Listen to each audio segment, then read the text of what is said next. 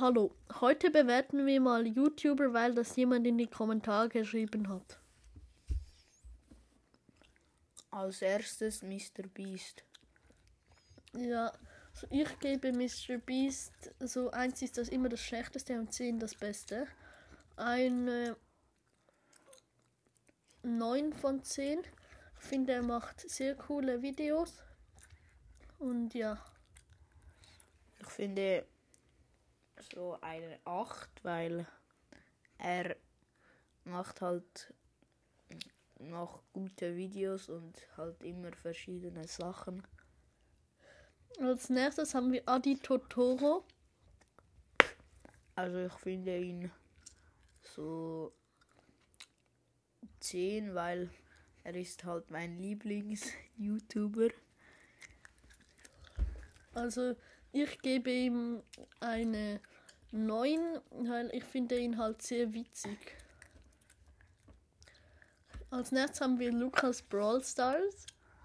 Ja, ich gebe ihm schon so eine 5, weil er ist halt richtig lost und er, Nur, Äh, er nur zum Sagen, es ist unsere Meinung. ja, er also, macht halt so richtige Scheiß-Videos und wenn man, wenn man so nachdenkt, also Brawl Stars ist schon ein bisschen langweilig. Na, ich würde ihm so eine 6 geben, weil seine Videos handeln halt eigentlich nur um Brawl Stars. Und ja, es ist halt nichts anderes. Und schon ein bisschen lustig. Paluten, okay, also Paluten würde ich so eine 6 geben, weil er ist so unlustig. Er, er ist so nicht lustig irgendwie, ja. Ich würde Paluten eine 7 geben, weil bei Paluten gibt es halt sehr viele Videos, aber viele Videos sind halt auch einfach nur komisch.